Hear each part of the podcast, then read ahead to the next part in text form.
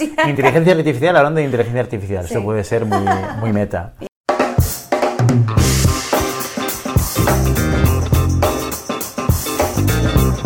Bienvenidos y bienvenidas a todos y todas a Siempre puedes practicar surf, eh, vuestro podcast sobre recursos humanos, liderazgo y a veces hasta psicología. Hoy tenemos programa de tertulia y hemos traído un tema que yo creo que este 2023 está en boca de todos. Yo creo que cuando hablábamos de tendencias en el 2022 sobre qué pasa en el 2023, poca, gente se imaginaba el impacto de estas dos palabras en nuestro día a día, no solamente a nivel profesional, sino a nivel personal. Inteligencia artificial, que esto nos sonaba antes a ciencia ficción, ¿eh? a libros de Isaac Asimov, y ahora lo tenemos como muy presente y muy cercano. Hoy en su tertulia tenemos para hablar eh, con nosotros de inteligencia artificial y recursos humanos a Ramón Iñiguez. Muy buenas, Ramón. Hola, ¿qué tal?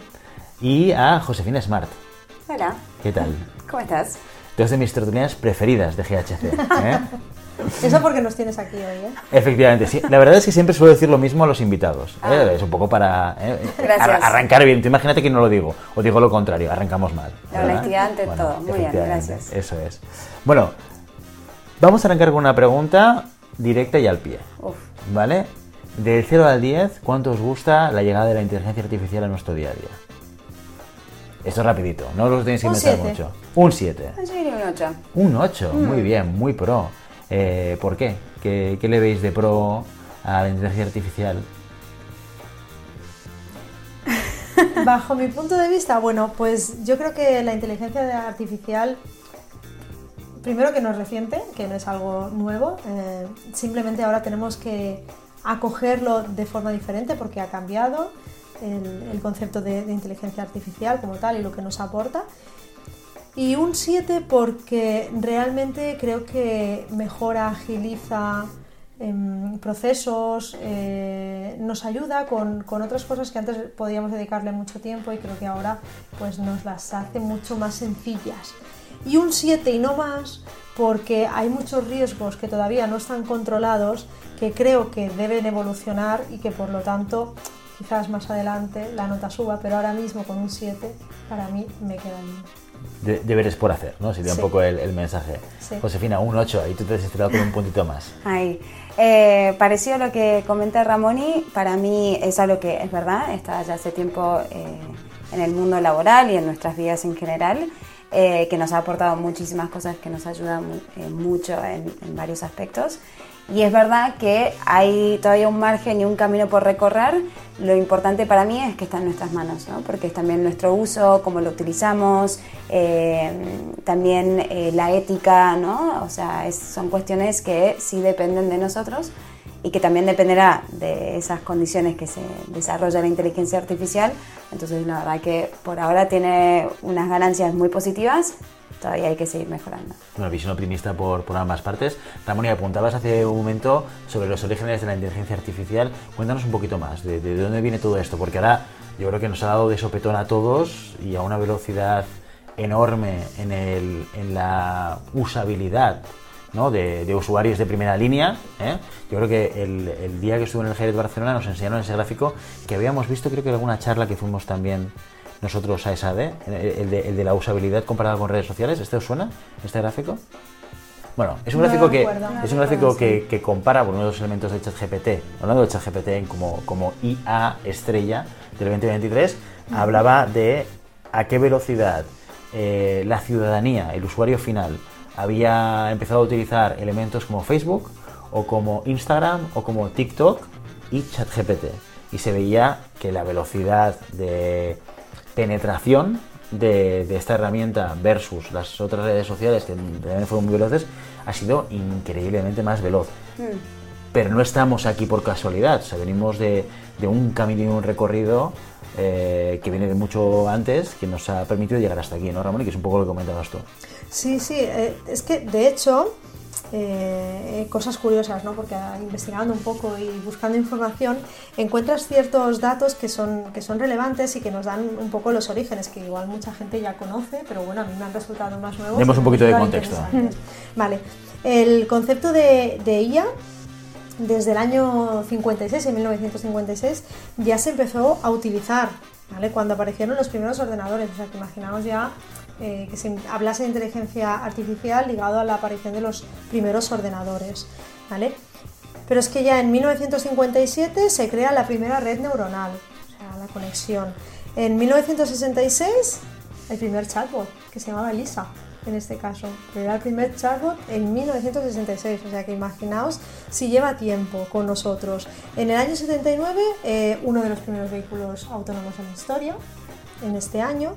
Y en el año 96, que este sí que me acordaba yo, en el año 96, pues Kasparov, eh, algunos recordaréis, unos más que otros, pero que Kasparov fue vencido por la, por la supercomputadora, la Deep Blue, en una partida de ajedrez, o sea que ojo aquí, que ya una máquina estaba venciendo al hombre, y aquello me acuerdo que fue como, como muy sonado, Súper mediático, ¿no? partida grabada por televisión, Kasparov que era como el gran campeón ruso mundial de ajedrez, ¿no? Y de repente llega una máquina que yo creo que jugaron varias partidas y algunas las ganó Kasparov, otras ganó Deep Blue. Sí, eh, sí. Pero bueno, la gran sorpresa fue esta, cómo la máquina es capaz de ganar al gran campeón, ¿no? La máquina supera al hombre, ¿eh? es el titular. Exactamente, la máquina superaba al hombre y, y, era muy interesante en esos momentos, pues pensad que esto fue en el año 96 también ya. Y en aquel momento ya pensamos, o al menos yo recuerdo que con, con esa con todo lo que, se, lo que hubo alrededor y demás, se pensó, ostras, tú ya, la inteligencia artificial ya nos va a vencer. Pero bueno, ha habido momentos que ha ido evolucionando y quizás no ha estado tan cerca, no la hemos visto tanto, pero como veis, forma parte eh, de nuestro día a día desde hace ya muchísimos años. De hecho, mm, la inteligencia artificial empezó al final siendo unos modelos, unos cálculos matemáticos y no muchísimo más. Y eso lo tenemos incorporados hoy eh, como si fuese algo habitual, pero eso ya en su momento era inteligencia artificial. Como veis ha ido evolucionando y hay una cosa muy muy curiosa que, a mí bueno, me, ha resultado interesante, es que en el año 2005 Raymond Kurzweil, que era el director de ingeniería de Google, eh, predijo que las máquinas alcanzarían un nivel de inteligencia humano, como las personas humanas, en el año 2029. Eso lo predijo en 2005, sí. Y predijo, ojo, que predijo también que en el 2045 habría superado la inteligencia de nuestra civilización en un billón de veces.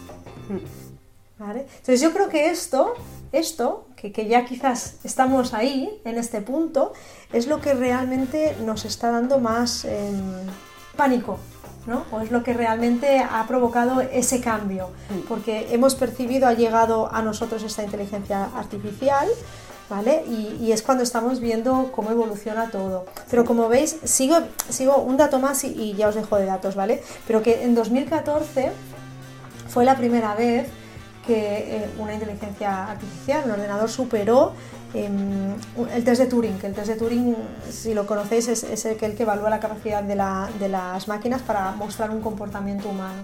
Pues fue superado en ese momento por, una máquina, se hizo pasar por un niño de, 13 años y en ese momento pues eh, había 150 jueces y 30 fueron engañados, se consideraron que era, que un, niño realmente quien estaba respondiendo a sus preguntas y no una computadora, como era el caso. Y esto pasa y va evolucionando y ahora pues, bueno, ya sabemos, y recientemente la, que el, el, el Midjourney, la obra que se creó eh, a través de una computadora y que ganó el primer premio de un concurso o sea, que, las cosas van evolucionando, van avanzando, cada vez las vemos más cerca y cada vez forman más parte de nuestro día a día. Y yo creo que la preocupación empieza a venir aquí cuando las máquinas, pues en ese 96, cuando la máquina ganó a una persona, se dijo, uy, las máquinas van a pensar más, más de lo que nosotros somos capaces de pensar. O cuando en 2014 una máquina fue capaz de engañar a, ciertas personas haciéndose pasar por un humano. Entonces esa evolución que, que predijo eh, Kurzweil, de, pues parece que está llegando, estamos evolucionando y estamos evolucionando muy, muy, muy rápido. Claro, hasta ahora yo, creo que era un poco la visión que teníamos era casi puntual, ¿no? En el 96 lo de Kasparov fue súper mediático, pero después de aquello Nada. no se volvió a saber. También es un contexto como muy controlado, el ajedrez como, como ejercicio, como deporte o como juego, tiene las reglas muy pautadas, enseñas a una máquina a, través de una serie de cálculos poder calcular cuál es la mejor jugada anticipándose. Bueno, dentro de lo, complicado que es el ajedrez, se puede podemos llegar a entender que se puede parametrizar, ¿no? De alguna manera, ¿no? Y generar esas fórmulas que, que, solventen los problemas. Cosa que cuando sales de un contexto de juego, ¿no? O de reglas que están muy pautadas, el mundo es mucho más diverso, mucho más complejo, mucha más información y cuesta mucho más, ¿no? Pero de repente esto eh, nos empieza a afectar de manera muy directa y lo empieza a utilizar todo el mundo, porque de repente no solamente es que llegan las IAs, es que llegan las IAs de manera completamente gratuita, que todo el mundo las puede utilizar y todo el mundo las empieza a utilizar.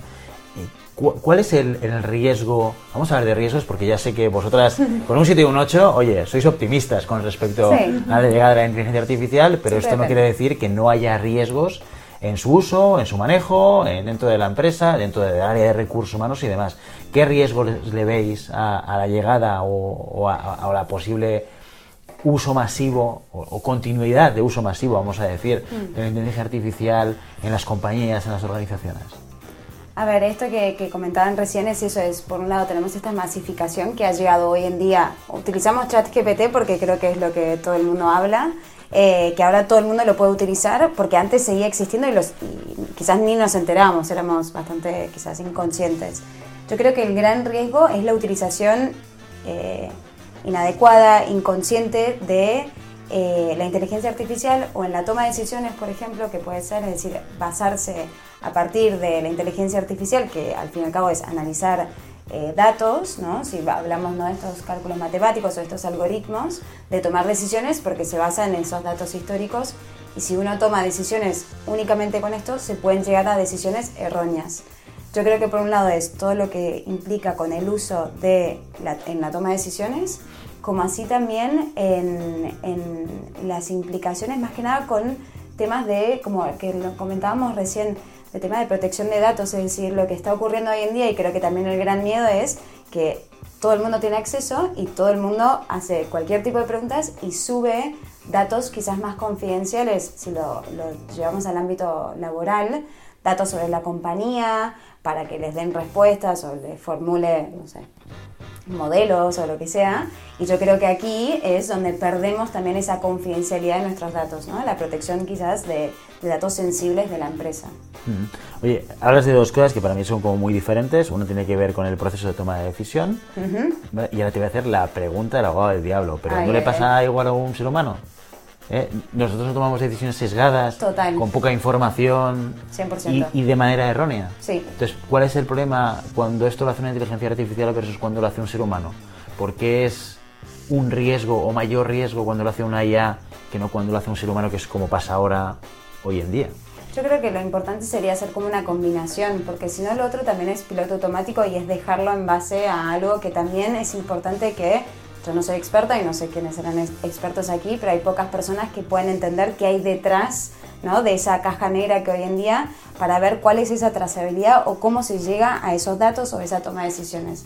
Entonces yo aquí yo ya pierdo total control, que ya de por sí no me gusta cuando estoy tomando una decisión. Entonces, eh, ni una ni la otra, es decir, yo creo que sería interesante que se pueda eh, acompañar a las personas a que puedan utilizarlo como una herramienta que les ayude a quizás ver eh, hay veces que hay conexiones que no somos capaces, no tenemos esa no, hemos llegado a esa evolución aún para poder eh, identificar conexiones o relaciones entre datos.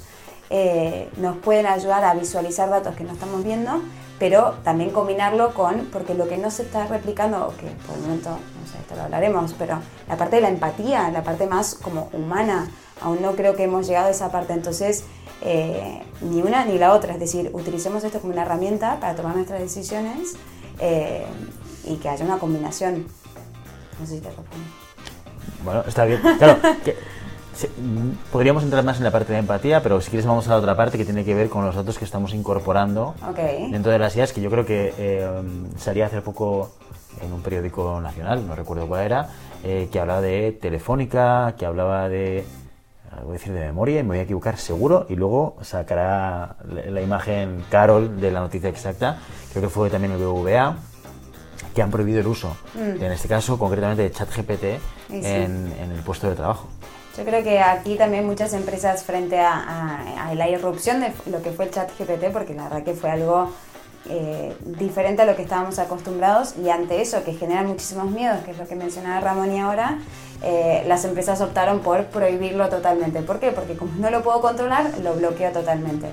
Como todavía se está aprendiendo, es más, han salido nuevas actualizaciones, nuevos chat GPT serían como las nuevas versiones. Em, empresas prefieren, por un lado, prohibirlo hasta que o surja una normativa o que haya algo que permita ¿no? controlarlo de una forma más eh, cercana. ¿no? Yo creo que hoy en día lo que también puede asustar es esa, el, potencial que puede llegar a tener.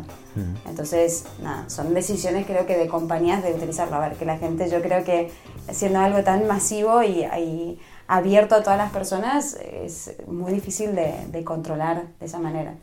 Porque lo utilizarán con sus móviles, lo utilizarán en otra forma. Oye, impacto en el mercado laboral de todo esto, Ramoni.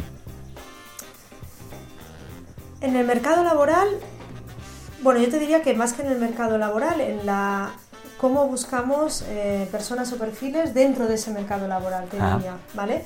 Eh, porque déjame que primero recoja un poco lo que, lo que estabais diciendo ahora. Perfecto. Porque ahí, em, precisamente, una de las implicaciones o de los mayores riesgos o de los mayores puntos críticos que tenemos son las implicaciones legales, mm. ¿vale? Que tiene el uso, la, más que el uso, la incorporación de datos en ChatGPT, los datos que incorporamos. ¿vale? Porque como tú bien dices, para la toma de decisiones se incorporan datos, ¿qué datos se están incorporando? Por eso las empresas están diciendo, oh, no. Eh, y quién es el owner ¿no? de los datos y esto es esto es una ROPD, RGDP, ¿no? Un poco esta historia, de, ¿no? De hecho, la Agencia Española de Protección de Datos em, ha iniciado una investigación a, a, a OpenIA, precisamente, por posible vulneración o incumplimiento de la normativa de protección de datos.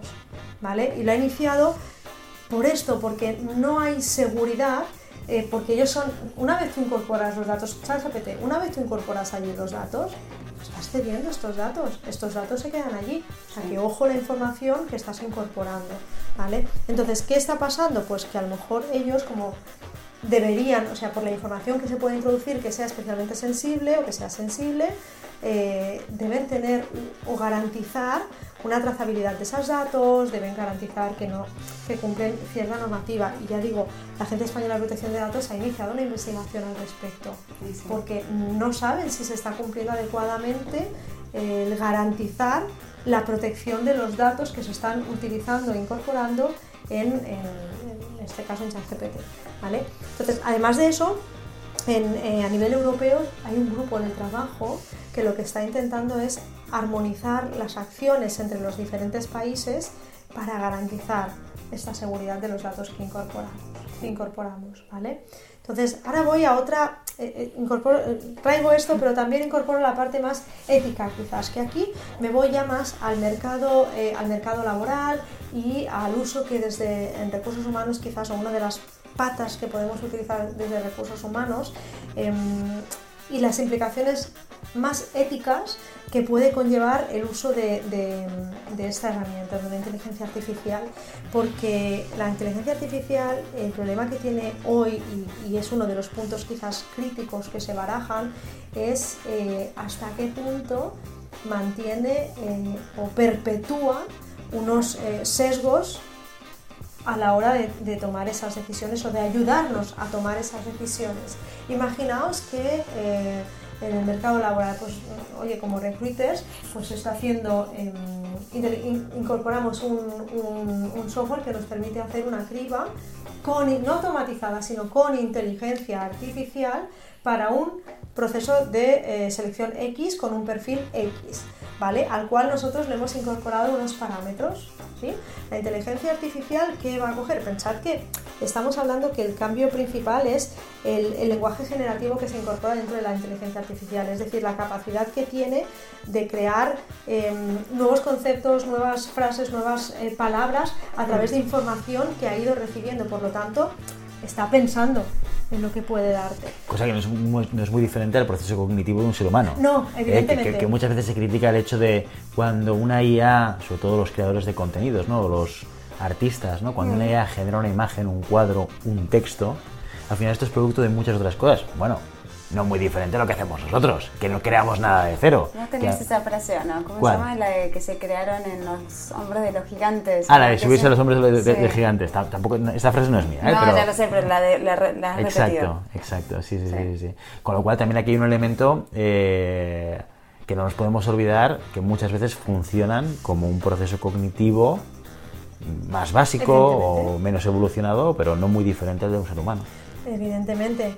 Pero si tú coges una inteligencia artificial y imagínate, como os digo, hace una criba de un perfil en función de unos datos y unos parámetros que se le han dado em, y toma la información que tiene, ¿vale?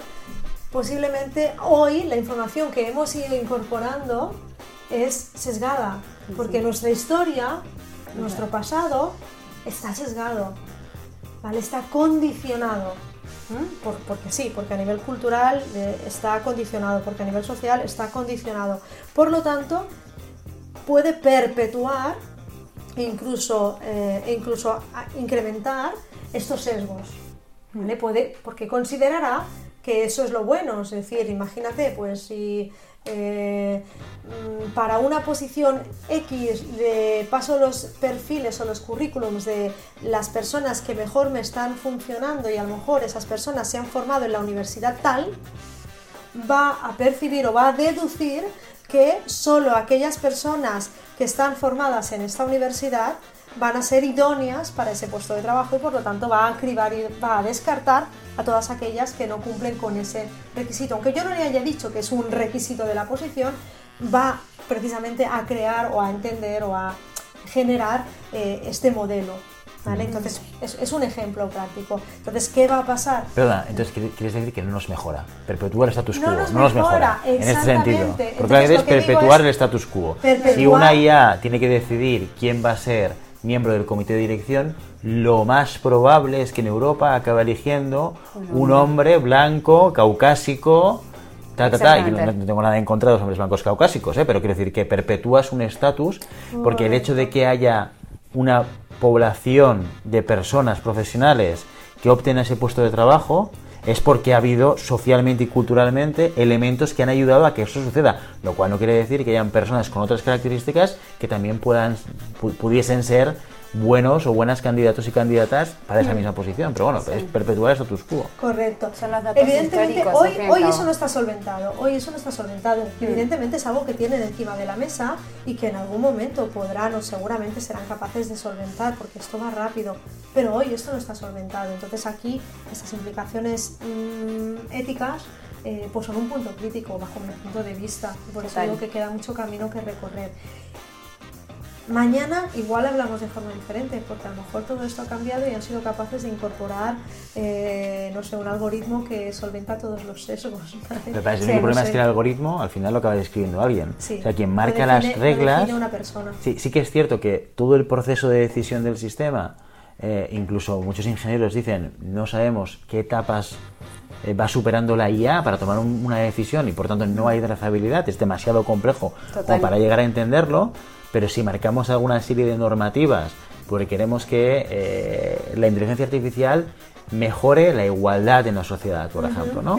O que reduzca las, distancias sociales, o que, qué sé, que haya más diversidad, lo que haga falta. Al final esa normativa alguien la tiene que escribir. Sí, y ahí es donde entran los seres humanos, o sea, y es un poco lo que también se está haciendo a nivel europeo, es poder desarrollar estos frameworks que es un poco como que van a controlar y van a empezar a sí, ponerle barreras a esta inteligencia artificial para que en el caso de que busquemos una dirección financiera que en la inteligencia artificial seguramente diga un nombre, que esto le agregue como una condición adicional para que revise, ¿vale? Y vea que esta respuesta si está secada o no. Pero es verdad que ahí y en todo momento hay un input humano. ¿no? El tema es cuando la computadora ya, la inteligencia, la inteligencia artificial empieza a como modelizar esa inteligencia artificial. Mm. Y ahí es donde creo que perdemos control y lo que vuelve a asustar y lo que también genera más ese, ese miedo, ¿no? esa ansiedad, porque es algo que nos excede totalmente de nuestro control. Mm. y volvamos un momento al mercado laboral, no tanto de la perspectiva de recursos mm. humanos eh, en un proceso de selección, de evaluación de personas, sino a, lo que es el equilibrio de la estructura laboral actual que tenemos en Occidente. Mm. Eh, otro gran miedo que hay sobre la inteligencia artificial es que, si bien es cierto que desde hace décadas ya escuchábamos, décadas y casi más que décadas, eh, que la automatización, la robotización, que lleva mucho tiempo afectando diferentes sectores, iba a acabar o iba a reducir el volumen de trabajo de trabajos manuales y repetitivos, ahora de repente nos encontramos con una inteligencia artificial que ataca directamente mm, trabajos o actividades o tareas creativas, de creación, ¿eh? que no tienen nada que ver, que de repente pensábamos, hombre, la creatividad, esto es lo que nos hace ser humanos, y de repente vemos que no. ¿no? ¿Cómo va a cambiar el mercado laboral? ¿Cómo creéis que puede cambiar el mercado laboral eh, la, la, entrada de la IA eh, ya hemos escuchado empresas o gente que dice que esto puede cambiar, pues bueno, que empresas decidan apoyarse en la IA y no recluten gente o incluso reestructuren sus plantillas. ¿Creéis que esto va a suceder? ¿Que va a haber una reestructuración del mercado laboral? ¿Que nos vamos a encontrar con una crisis laboral de aquí un tiempo o no? ¿O que realmente va a ser más paulatino o va a funcionar de manera diferente? Yo creo que como los otros cambios que hemos vivido en, las diferentes revoluciones industriales y, todo lo que ha implicado, eh, esto implicará, sí, quizás habrá eh, trabajos que queden más, no obsoletos, pero que se automaticen o se optimicen en esa forma porque son más operativos pero también implicará la creación de nuevos puestos de trabajo. Es decir, yo creo que esto también va a ser un poco como algunos puestos saldrán, pero para que entren eh, otras, eh, otras posiciones, otros puestos de trabajo que requerirán ciertas habilidades, formaciones más específicas, y esto nos va a obligar a nosotros a, a reciclarnos o a formarnos en diferentes áreas. Eh, sí implicará un cambio en nuestra forma de trabajar, y esto seguro. Y yo creo que cada vez más, si bien ahora eh, se ha quizás limitado un poco por los frenos que han puesto a nivel de los desarrollos o de la incorporación, eventualmente ese cambio va a ser más exponencial y en menor tiempo. Entonces creo que el foco sí será ver cómo se introduce eh, la inteligencia artificial en las empresas, pero también acompañar a las personas en todo. Porque como cualquier cambio hay una gestión emocional brutal y en cómo se utiliza, en la parte ¿no? que también Ramón y mencionaban, esa ética, en, la responsabilidad, yo creo que hay una parte que es 100% de responsabilidad civil, corporativa, no sé, pongámosle un nombre cualquiera, ¿no? Pero es decir, en cómo lo utilizamos. pero se está viendo, están empezando a haber cambios.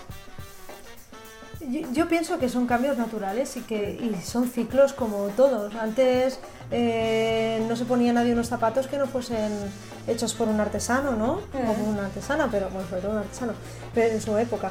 Pero luego llegaron las fábricas y, ahora los zapatos están industrializados, es decir, son cambios naturales, las profesiones, las profesiones cambian, las personas evolucionamos, eh, yo creo que esto es una evolución más. Total. ¿vale? lo único que hay que hacer, pues como bien dices, pues cambiarán las profesiones, habrá que ver en qué nos afecta y cómo nos afecta para incorporar, hoy en día hay una cantidad de, grados, me acuerdo cuando estudié yo, pues había el grado en informática y eso era el grado en informática y ya está, lo abarcaba todo. Hoy hace una selección de grados que están relacionados con la informática. No sé cuántos hay, pero es que luego te vas a los grados formativos y hay otra veintena o más o treintena de, diferentes grados que van acompañando precisamente estos cambios, ¿no? A nivel formativo, las personas tenemos que ir adaptándonos a los cambios que suceden en el mercado laboral. ¿La IA va a traer cambios? Pues claro, yo creo que sí. son cambios naturales, ya los trajo, pero son cambios naturales y son ciclos como los que hemos vivido anteriormente y es un ciclo más. Total. Y tenemos que vivirlo como un ciclo más. ¿Habrá profesiones que desaparezcan? Es posible, pero habrá otras nuevas que se inventarán.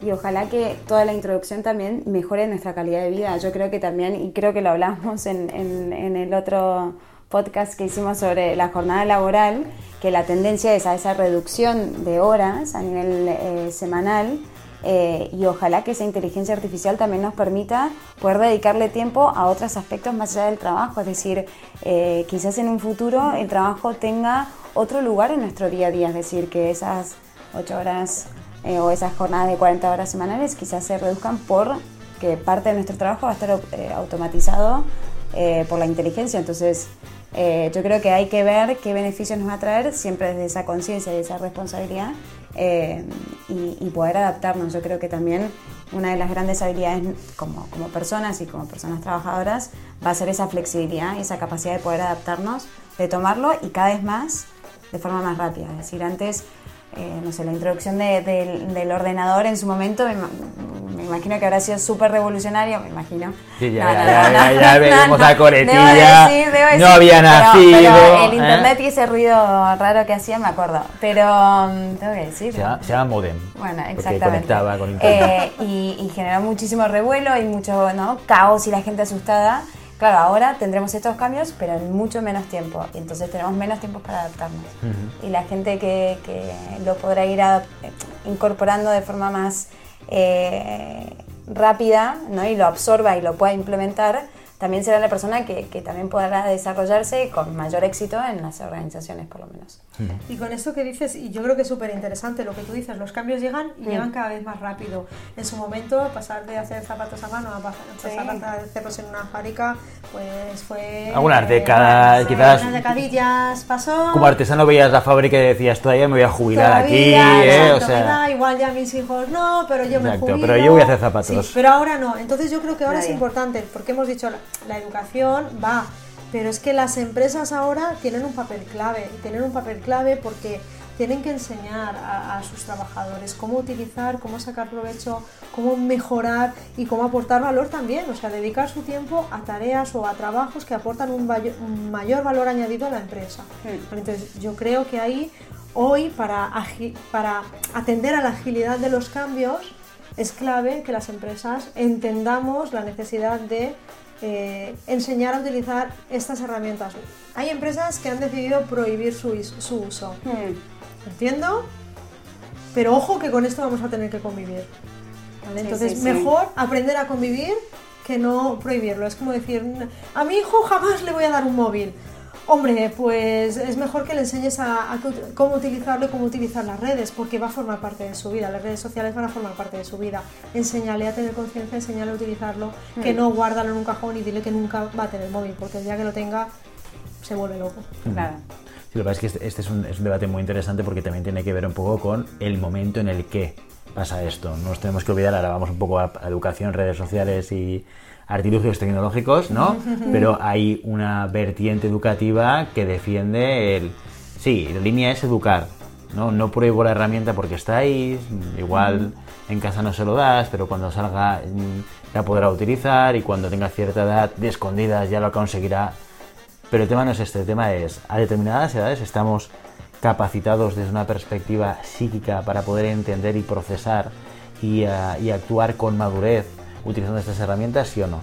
No es tanto, o sea, quiero decir, limitar... ¿Estás refiriendo al móvil ahora? Sí. Ah, vale, ya lo no, no, de la IA, no hablo de la pero, pero me, también. pero me, sirve también para como paralelismo, ¿eh? Lo digo porque tú y yo que somos padres y madres, pues yo creo que es un... Y además de edades similares, es un tema de actualidad para nosotros, ¿eh? Que no es caso del podcast, pero creo que es...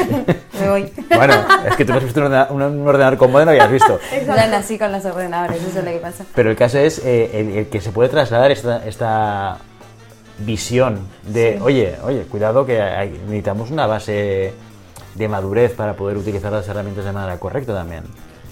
Completamente de acuerdo. Igual que hay que ver en qué edad es la más adecuada para decir ahora eres lo suficientemente maduro o madura a nivel cognitivo para poder em, empezar a explicarte cómo utilizarlo y enseñarte a utilizar algo, ¿vale? No sin control, evidentemente, simplemente enseñarte riesgos, oportunidades y, y qué te supone. Lo mismo pasa con, con esto. No sé si estamos en el momento, lo único que digo es, ojo, ojo, porque es algo con lo que vamos a tener que convivir. En algún momento tendremos que decidir cómo lo incorporamos y las empresas muchas veces vamos tarde, muchas veces, y no nos adaptamos a cómo está girando el mercado, a cómo están cambiando las personas y cómo está cambiando la tecnología a nuestro alrededor, ¿no? Eso mm. es como, jolín, pues con su momento, pues la BlackBerry, ¿no? O Nokia, madre mía, el ejemplo de Nokia, Nokia, o vamos, hubo un momento que se fue el, el número uno, el Nokia era el número uno. y de ser el número uno eh, pasó a nada. ¿vale? Lo mismo que, que Kodak, ¿no? Con las máquinas fotográficas, pues lo mismo, no, no, no, no, no, no, no, no, no, tarde, pinchazo, adiós empresa. Pues es lo mismo, es encontrar el equilibrio y cada vez es más acelerado, por lo Eh, tanto... Pero este es el gran riesgo, que es la velocidad. Sí, o sea, velocidad, claro, sí. o sea, una cosa es que yo sea artesano y que vea que montan una fábrica y otra cosa es esto que de repente las reglas del juego del mercado laboral han cambiado en días. Sí. De repente yo me dedico a generar contenido y soy un copywriter y ahora mi trabajo pasa a reducirse un 80% porque mis clientes dicen, para estos textos que quizás antes sí que me necesitaba apoyarme en alguien, con ChatGPT lo tengo más rápido y además gratis. ¿Sabes? O sea, que es un cambio como muy acelerado. Ese copywriter, le- al copywriter le decimos, hombre, chico o chica, tienes que adaptarte. Ya, pero es que no me ha dado tiempo. Y la hipoteca la pago ahora. Ojo, eh, que, la velocidad genera una dificultad a la hora de adaptarse y a la hora de que una gran parte de la población haga esa transformación, ¿no? O que busquen otra manera de ser empleables o de, o de buscar trabajo, ¿no? Que, es, que nos puede llevar a un momento de crisis laboral muy importante, ¿no? Sí. Sí, Sí, sí, eso es totalmente. El Pero- tema, sí, es eh, que con que si bien es verdad que esto, y es el gran miedo, ¿no? Que ya está, ya quedamos reemplazados un montón de, y mismo podríamos mirar, más allá de los creativos, hay un montón de trabajos que uno podría decir, ah, vale, con ChatGPT voy bien. El tema es que de vuelta, no tenemos, uno, la información tampoco está validada al 100%, es decir, eh, porque también creo que se cortó hasta septiembre de 2021 y este test lo hice, le pregunté a ChatGPT quién era el campeón del mundo del 2022 y decía Rusia. ¿Por qué? Porque seguía sacando datos del año, eh, del, perdón, Francia, del mundial anterior de Rusia. de- de Rusia claro, no- exacto. No, no, Rusia, no, no, no, Rusia no, no. no. Francia, fue, ¿no? Francia. De, de Francia. Porque es que Argentina nunca ha ganado el mundial. Ganó el mundial. Ganó el mundial. Entonces, eh, em, todavía, digamos, si uno toma esa decisión y dice, vale, perfecto, no necesito más esta persona que me ayude y tiro del chat GPT, también es asumir el riesgo de tener información que no está validada al 100%, que no tienes bien las fuentes, es decir, es verdad que tenemos esto que mencionaba Ramón y que es súper interesante del lenguaje generativo, pero de dónde, de qué está partiendo, cuáles son los datos, es decir, eh, hay mucho que no saben, que no conocemos. Entonces, yo creo que también será interesante, porque hasta mismo lo hemos probado, es cómo le escribes a ChatGPT, por ejemplo, qué tipo de preguntas les haces, eh, cómo lo formulas para que te llegue a, a tu respuesta, porque hay veces que con una pregunta la respuesta no es lo que estás buscando, entonces lo tienes que reformular y ahí es donde también está nuestra habilidad o nuestra capacidad para poder pensar en qué tipo de preguntas hay que hacerle o cómo formular nuestras dudas, consultas que podamos tener. Los famosos prompts, ¿no? Exactamente. Y ahí es donde uno se puede reciclar. Pero es verdad, cada vez más tendremos que tener esta agilidad para ver cuál es nuestro valor añadido a la organización, a la empresa. Y no me sorprende que este tipo de formaciones ya empiecen a aparecer también en las escuelas, porque es la utilización eh, responsable de la inteligencia artificial. Y, hay un montón de noticias que muestran de correcciones de, de papers en la universidad que se nota que es utilizado por ChatGPT, porque al final siempre como que ChatGPT pone como una frase... Tiene un dejo, ¿no? tiene un tono. Si cuando lo utilizas mucho, de repente. Se esto me lo nota- decía Carol alguna vez. Yo en LinkedIn Sí. puedo detectar, más o menos, ¿no? Cuando- Eh, cuando sí, esto sí, lo ha hecho sí. ChatGPT. Decía si era por GPT o no. Ah, Exacto, es verdad. Y creo que acerté el 90% de las veces. Es verdad. Muy es verdad. bien. Sí, sí, sí, sí. Total. O sea que es verdad que a día, pero a día de hoy, ¿eh? pero también es verdad que entre el 3.5 y el 4 hay un abismo. ¿eh? Hay un abismo brutal. ¿eh? Y estamos hablando de versiones que están muy cercanas en cuanto evolucione esto. Yo no sé hasta qué nivel puede llegar de que realmente no nos enteremos de lo que de, de- de- de si hay un humano detrás o no. De hecho es muy curioso porque esto, esto lo, oí, eh, lo oí hace ya unos meses, eh, de una empresa, creo que francesa, que está eh, comercializando el Human Certified. Es un sello que garantiza que un contenido lo ha generado un humano. Mira. Entonces lo que hacen es como una auditoría, ellos lo que hacen es, oye, nosotros eh, cuando generáis un texto, una respuesta o un- una atención al cliente, un customer service, un chat, ¿no? cuando respondes a un chat, ¿vale? nosotros somos una empresa externa que auditamos y que garantizamos que aquello que se está mostrando es Human Certified, lo ha hecho un ser humano, ¿eh? para generar también ese, ese, elemento de credibilidad o ese elemento de cercanía o ese elemento que todavía para muchas personas pues es como muy relevante, ¿no? Ahí tienes un nuevo negocio. Ahí está, hace dos años alguien venía y me decía, esto te puedo vender un certificado de Human Certified, te digo, no, gracias, ahora, ahora tiene, sentido, claro, pero ahí es donde tenemos esta, la creación de nuevos negocios, de nuevos puestos de trabajo, nuevas empresas, también un poco cómo esto también ha permitido que se desarrollen o se piensen en nuevas aplicaciones. Eh, pero bueno, todo para mí es desde la responsabilidad.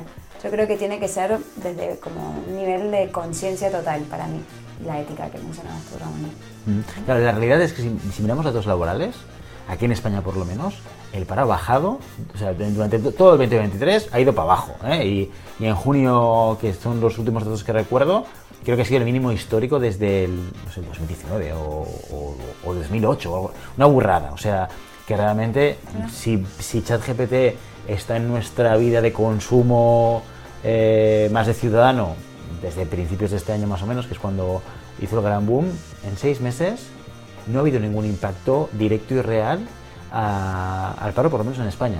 Yo creo que esto lo tenemos que seguir porque esto puede cambiar y puede variar, porque sí que es cierto que parte de esos datos de, de paro tiene mucho que ver con un incremento de la construcción, que esto, claro, la IA, aquí para poner un tocho, pues todavía no, ¿eh? no hay robots que lo hagan, eh, pero bueno, de entrada no, no se ha destruido empleo, todo lo contrario, se ha generado empleo.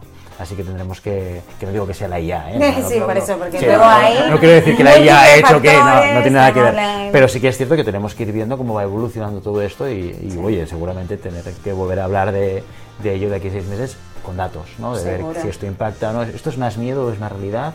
¿no? Cómo está impactando y cómo está cambiando nuestro, nuestro entorno. Vosotras en el día a día, ¿cómo utilizáis la inteligencia artificial? ¿Cómo os ha cambiado este 7 y este 8? Em, por ejemplo, con, con ChatGPT, yo a veces me peleo mucho con Excel, es una realidad y ustedes lo saben también. Entonces, eh, cuando quiero hacer algo que hay una fórmula que no me sale, por ejemplo, eh, se le pregunta al chat GPT. ¿No se lo preguntabas antes a Google? Esto no es lo mismo que, hacías antes con Google. Se lo preguntaba a ustedes dos cualquier cosa.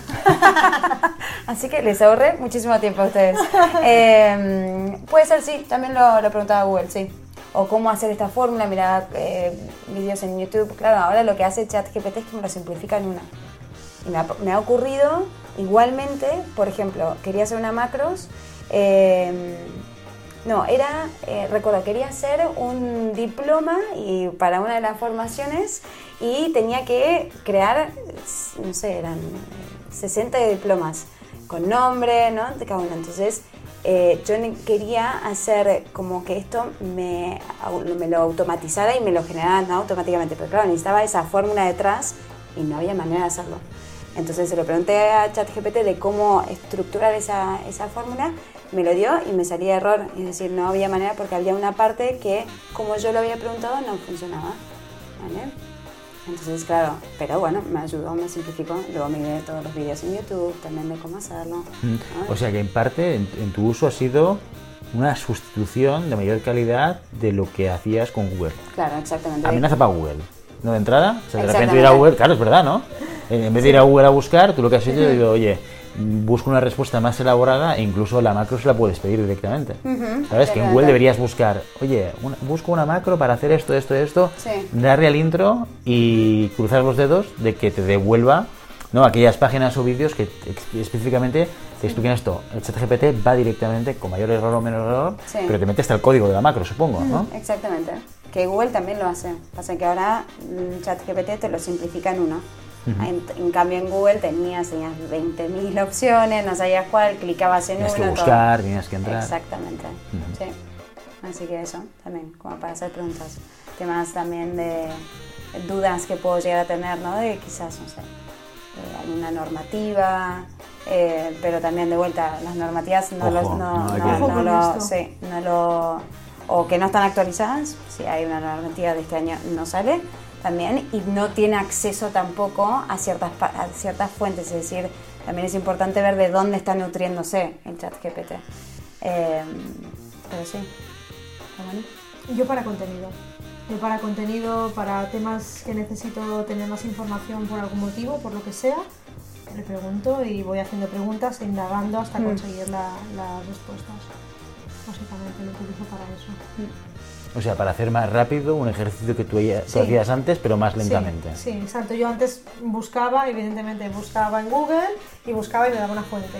Y cogía un poco de aquí, un poco de allí, un poco de allí. Entonces tenía que leer mucho para conseguir información relevante. Y ahora, haciendo dos o tres preguntas o cuatro, dependiendo de lo que me vaya dando, consigo lo mismo con mucho menos tiempo.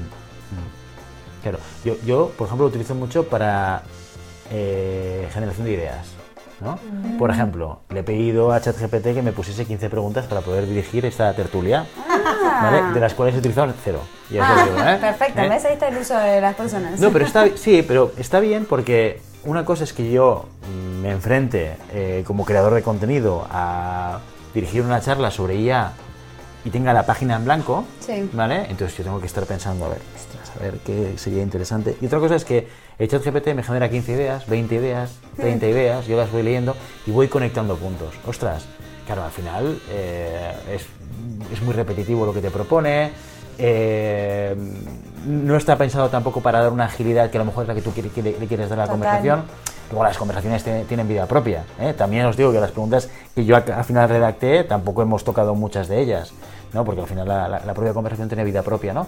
Pero me ahorra mucho tiempo, porque me genera una propuesta de cosas que yo a priori pues voy conectando puntos y voy generando, me permite dar ese primer paso de generación de ideas y de conector que luego voy generando mi propia idea a través de pues, sugerencias que me pueda dar el ChatGPT. Yo creo que esta, esta charla la tuvimos porque, y creo que uno de mis miedos, ¿no? O de eh, a veces de mostrarme un poco más distante con el chat GPT, eh, pero es más que nada por la actitud del ser humano en general, que es, claro, Ch- chat GPT te puede tirar estas 20 preguntas y, y tú basarte en esas 20 preguntas. O sea, mi gran miedo a veces es que el ser humano también tiene una tendencia a, esa- a ese piloto automático y esa ley del mínimo esfuerzo. ¿Vale? Porque para ti, en este caso, es un catalizador de más ideas, te genera o te, te ayuda como puntapié inicial, pero otra persona, dependiendo, digo, me da pereza, no tengo ganas, no tuve tiempo para preparármelo, listo, utilizo estas 20 preguntas. Entonces yo ahí pienso y digo, ¿cuál es nuestro valor añadido, no? ¿Cuál es esa responsabilidad también de, que al utilizar esa inteligencia artificial? Porque también ahí es donde entra nuestra actitud, nuestra ética personal, nuestros valores, porque en tu caso a ti te ayudó como para iniciar y no te basaste en esto porque también te gustaba o tienes esa capacidad, esa flexibilidad de entender cómo va la conversación, por dónde, ¿no? por dónde tirar, por dónde no. Pero otras personas esto le hará piloto automático, ah, vale, perfecto. Y no generas ese, ese sentido común, ese pensamiento creativo, el, el utilizar nuestra máquina, nuestro cerebro, sino simplemente play. Y primera pregunta. Yo creo que eso le pasará a las mismas personas que ya les pasaba antes. Sí, seguro. ¿vale? Es decir, em, quien cogía y, Google preguntaba algo y cogía y decía, ah, Copy pues esto paste". se parece, copy-paste, lo seguirá haciendo con Sí, la inteligencia total. artificial, solo que estará un poquito más elaborado. Eso. Quien utilizaba Google eh, o un buscador para conseguir información eh, y luego esa información, nutrirse de esa información para crear algo, lo seguirá haciendo con la inteligencia artificial. Sí. O sea, ¿Puede hacer personas más, eh, ¿cómo diría? más vagas? Hmm. Pues no lo sé, creo que que quien es vago o vaga por naturaleza lo seguirá siendo y quien necesite un impulsor tendrá un impulsor más potente. Claro. Es lo que creo. ¿eh? Claro. Sí. Yo, yo- yo creo que el, eh, no estamos lejos, yo creo que ya la estamos viendo en muchas redes sociales. No tenemos data de esto, pero yo estoy convencido que se ha multiplicado el nivel de contenido, por ejemplo, en LinkedIn. Que yo creo que se a haber multiplicado por dos o por tres o por cuatro, gracias al chat GPT de mucha gente que antes no publicaba, y que como uno de los valores de publicación es eh, la frecuencia y la constancia, claro, ChatGPT te lo pone muy fácil. Al algoritmo de LinkedIn premia a la gente que... Exacto, eso a Claro. priori, lo que dicen los Sí. expertos, no, yo no tengo ni idea, ¿eh? pero vamos, que, que se Es la escucha... gente de ChatGPT, en verdad. Exacto, exacto. y solo en la cuenta premium, ¿eh? Solo. Pero eh, yo creo que eh, eh, estamos a las puertas de una crisis de contenido ¿vale? Mm, De, de sobrecontenido, que ya, lo estábamos, ¿eh? Sobreinformación, muchísima, muchísimos sitios a los que ir para escuchar y para hablar y para leer de cosas, de opiniones, de no sé qué, de no sé cuántos, pues esto yo creo que se, se va a multiplicar de manera exponencial. Pero creo que como Ramoni va a haber una diferencia en, en el concepto de la calidad del contenido, por lo menos a día de hoy con el 3.5 y con el 4.0 también, porque se sigue manteniendo esa distancia de una cosa es, oye, ChatGPT, hazme un post hablando sobre los retos de la IA en recursos humanos, ¿vale? Y que eso salga ahí, pues los retos son 1, 2, 3, 4, 5 y gracias por leer mi contenido y no sé qué, no sé cuántos, no sé quintos, ¿no? Y ese, y ese eje que, que- que comentabais vosotras se va a ir replicando y se va a ir, y se va a ir viendo y se va a ir detectando, ¿vale? En cambio, aquel que pone la historia, que cuenta su mm, lo que le ha pasado, que, que explica algo que es mucho más personal, ¿vale? Eso yo creo que marca la diferencia y es lo que marca la diferencia que luego en las publicaciones, luego vas a las publicaciones y ves Sí. quién tiene éxito y quién no tiene éxito, yo creo que hay dos tipologías, ¿no? Los que polarizan eh, comentarios, Sí, sí, esto sí. está fatal, esto está súper bien, o sea, los que van a los extremos, o bien los que ponen mm, su corazón en el contenido y explican cosas como muy personales, ¿no? Porque hay gente que puede empatizar, que, que se puede sen- sentir cercano o cercana al contenido, etcétera, ¿no? Entonces yo creo que vamos a pasar por ahí, pero ya veremos si el 5.0 es capaz incluso de hacer esto también. O sea que aquí recorrido puede, puede haber bastante, puede haber bastante. Sí, sí, sí. Lo que está claro es que yo creo que esta charla la tenemos que hacer en la temporada 6, que es en la que estamos ahora, quizás dentro de bueno, algunos episodios, meses, o en la temporada 7, cuando volvamos a rearrancar eh, la nueva temporada, Total. para hacer un poco de balance Y en el ver que está 2029, pasando. que es cuando se cumple ahí también, hacemos un Google Bueno, Calendar o sí, un sí. Google retazo en el 2045. A También. ver si nos ha superado. Yo estoy jubilado ya, tú estás jubilada, tú también. Guau, yo estoy jubilado. a tomar un pero- cafecito y a conversar o anda a saber cómo avanzar esa conexión. Exacto, exacto. Ah, Pero mi holograma va a ser seguramente, porque yo voy a estar en Una una inteligencia playa artificial. paradisíaca. Inteligencia artificial, hablando de inteligencia artificial, Sí. esto puede ser muy, muy meta. Y sí, ahí, probablemente. Ojo. Josefina Raoni, muchísimas gracias por venir otra vez al, al podcast, a la tertulia de Siempre Puedes Practicar Surf. Un placer. Y quedamos emplazados para la próxima, dentro de unos meses, un año, ¿eh? y haremos balance otra vez. Meses va a ser cortito, perfecto. seguro. Muchas Gracias. gracias. Gracias a ti.